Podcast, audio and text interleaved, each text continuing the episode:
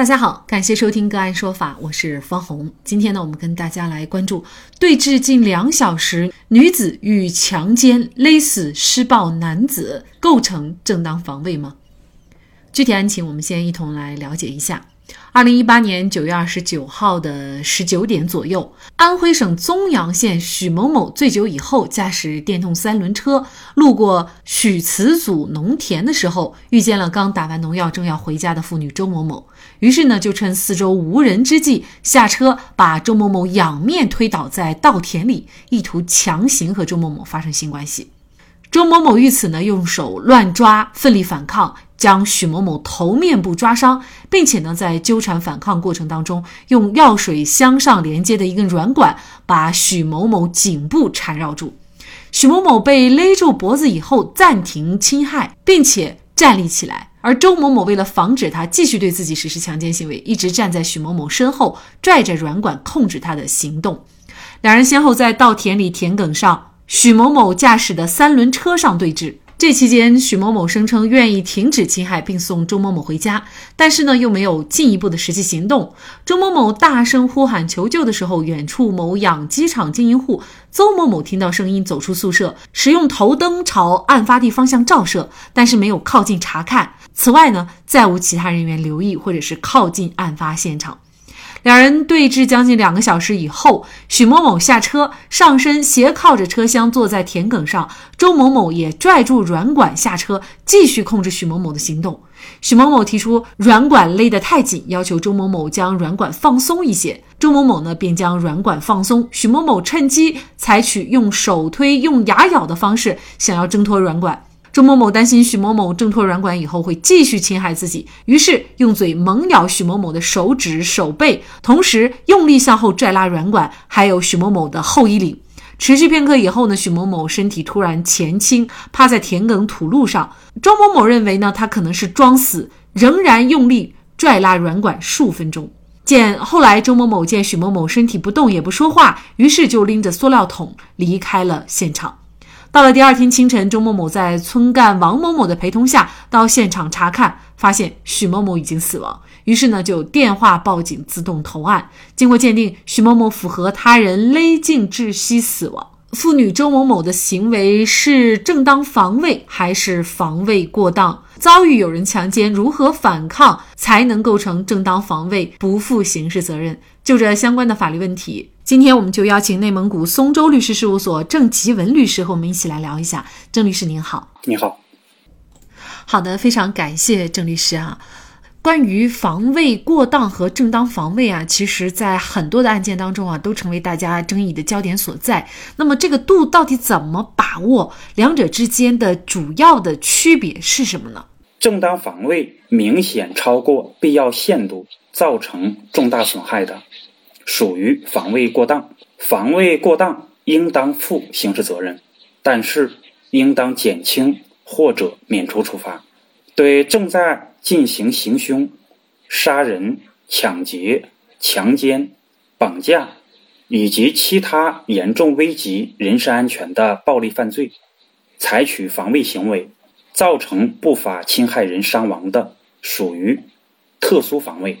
特殊防卫不负刑事责任。正当防卫与防卫过当关键的区别在于度的不同。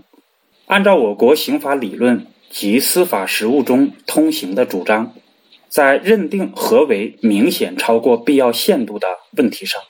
原则应以制止不法侵害所必须为标准，同时要求防卫行为与不法侵害行为在手段、强度、工具等方面不存在过于悬殊的差异。过去在司法实践中。对于正当防卫的使用比较保守，正因为如此，刑法修改时才明确规定，明显超过必要限度，造成重大伤亡的防卫才构成防卫过当。应当说，刑法的规定体现出了立法机关想要改善正当防卫使用过于保守的做法。由于司法者。不能准确理解和把握正当防卫的法律规定和立法精神，加之个别司法者担心被害人或者家属的打击报复、无理取闹，因此谁能闹谁有理，谁死伤谁有理，便成为司法裁判认定法律真实的一般规律，造成合法向不法让步、正义向不正义低头的反社会现象。于欢案、昆山反杀案引起了社会的广泛关注。最终案件的结果获得社会的一致认可。这两起案件对正当防卫的实用标准起到标杆示范作用，意义非常重大。我个人认为，正是昆山反杀案才激活了正当防卫的法律条款。刑法理论一般认为，在使用正当防卫规定时，要更多的保护防卫人的利益。对防卫人做出更有利的判断，防卫是否明显超过必要限度，应当综合不法侵害的性质、手段、强度和防卫的时机、方法、后果等情节，考虑双方力量的对比，立足现场情境，结合社会公众的一般认知作出判断。通过综合考量，对于防卫行为。与不法侵害相差悬殊、明显过激的，才可以认定为防卫过当。那么，其实呢，这个具体到每一个案件呢，在适用过程当中啊，都是一个比较复杂的过程。那么，就本案而言，徐某某要强奸周某某，而周某某呢，在反抗的时候导致徐某某死亡，这个算是正当防卫还是防卫过当呢？就本案，我觉得可以从以下几个方面来分析周某的行为性质。首先，不法侵害人徐某将周某推倒在稻田里，趴在周某的身上，解其腰带，意图强行与周某发生性关系的行为，已经构成严重危及周某人身安全的强奸行为。在此情况下，周某为了制止徐某的不法侵害。对正在实施的强奸行为进行防御和反抗，致不法侵害人徐某死亡，具备正当防卫意义上的防卫前提。其次，周某在防卫意图的支配下，在不法侵害人徐某正在进行强奸过程中，针对不法侵害人徐某实施防卫行为，周某的行为性质具备防卫性质。再次，在夜晚的。野外田间，四周无人。当周某与实施强奸行为的徐某进行搏斗时，他很难冷静地控制自己的行为。在纠缠反抗的过程中，情急之下，周某用药水箱上的软管缠住徐某颈部，防止徐某继续对自己实施强奸行为，并站在徐某身后拉拽软管，控制其行动。应当认为。周某是在激烈搏斗下连贯本能的反击。周某与徐某对峙两个小时后，徐某提出软管勒得太紧，要求周某将软管放松一些。周某便将软管放松，但是此时徐某又趁机采用手推、牙咬的方式，想要挣脱软管，而不是通过语言。行为来表达求饶、认服，并停止侵害。在不法侵害的危险没有真正消除的情况下，周某担心徐某挣脱软管后会对自己继续实施侵害，于是嘴咬徐某的手指、手背，同时用力向后拉拽软管及徐某的衣领。周某发现徐某身体突然前倾，趴在田埂上。误认为其可能是装死，仍用力拉拽软管数分钟后，见徐某身体不动，也不说话，遂停止防卫，离开现场，并于次日查看现场后电话报警，自动投案。应当说，周某的防卫意图非常明确，其针对正在进行的不法侵害进行反击，符合正当防卫的实际条件。并且没有超过必要的限度。最后呢，对于徐某正在进行的强奸行为，周某可以实施特殊防卫，即便是造成不法侵害人死亡，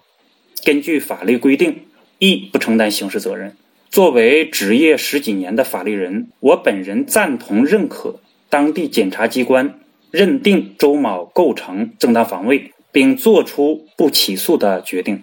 那这个案件呢，是经过。当地人民检察院检察委员会研究以后呢，认为周某某对正在实施强奸的许某某采取防卫行为，造成许某某死亡呢，是符合正当防卫的规定的，依法不负刑事责任。于是呢，于是，在二零一九年的六月二十五号，决定对周某某不起诉。但是现实生活当中呢，有的时候猥亵和。强奸对于女性来说啊，可能当时的紧迫性、危害性，甚至是内心的恐惧呢，都是不相上下的。那么，女性如何进行反抗才会构成正当防卫呢？我个人认为，人民大众应当树立大短自卫的观念，合法不能向不法退让，正义呢不能向非正义低头。法律、司法应当鼓励人们积极面对不法侵害。要严厉打击那些实施暴力行为的人，只有这样，才能减少不法侵害，社会才会和谐稳定。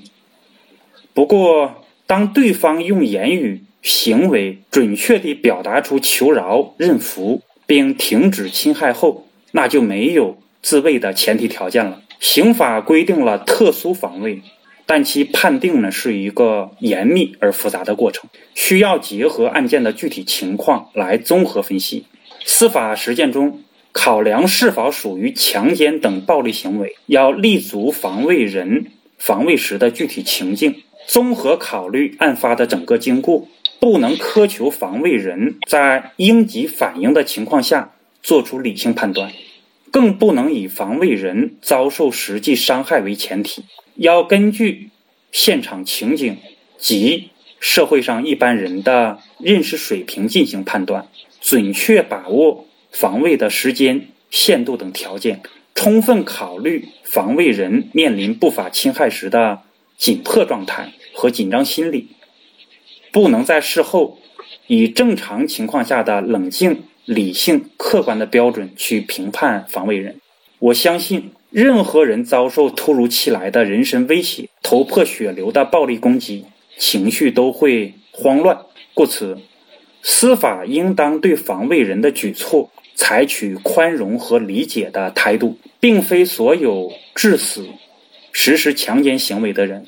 都不用承担刑事责任。判断强奸等暴力行为的核心在于是否严重危及人身安全。根据法律法理。司法实践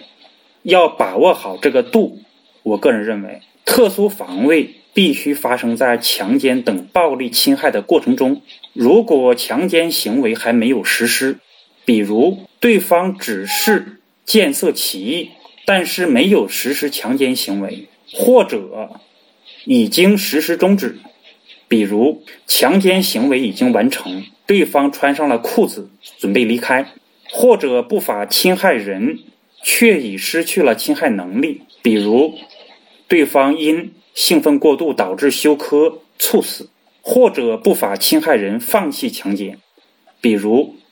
对方发现女方处于生理期，自己有血晕症，便将衣服穿上，是不能进行和成立防卫的。此时如果进行攻击，致实施强奸行为的人死亡。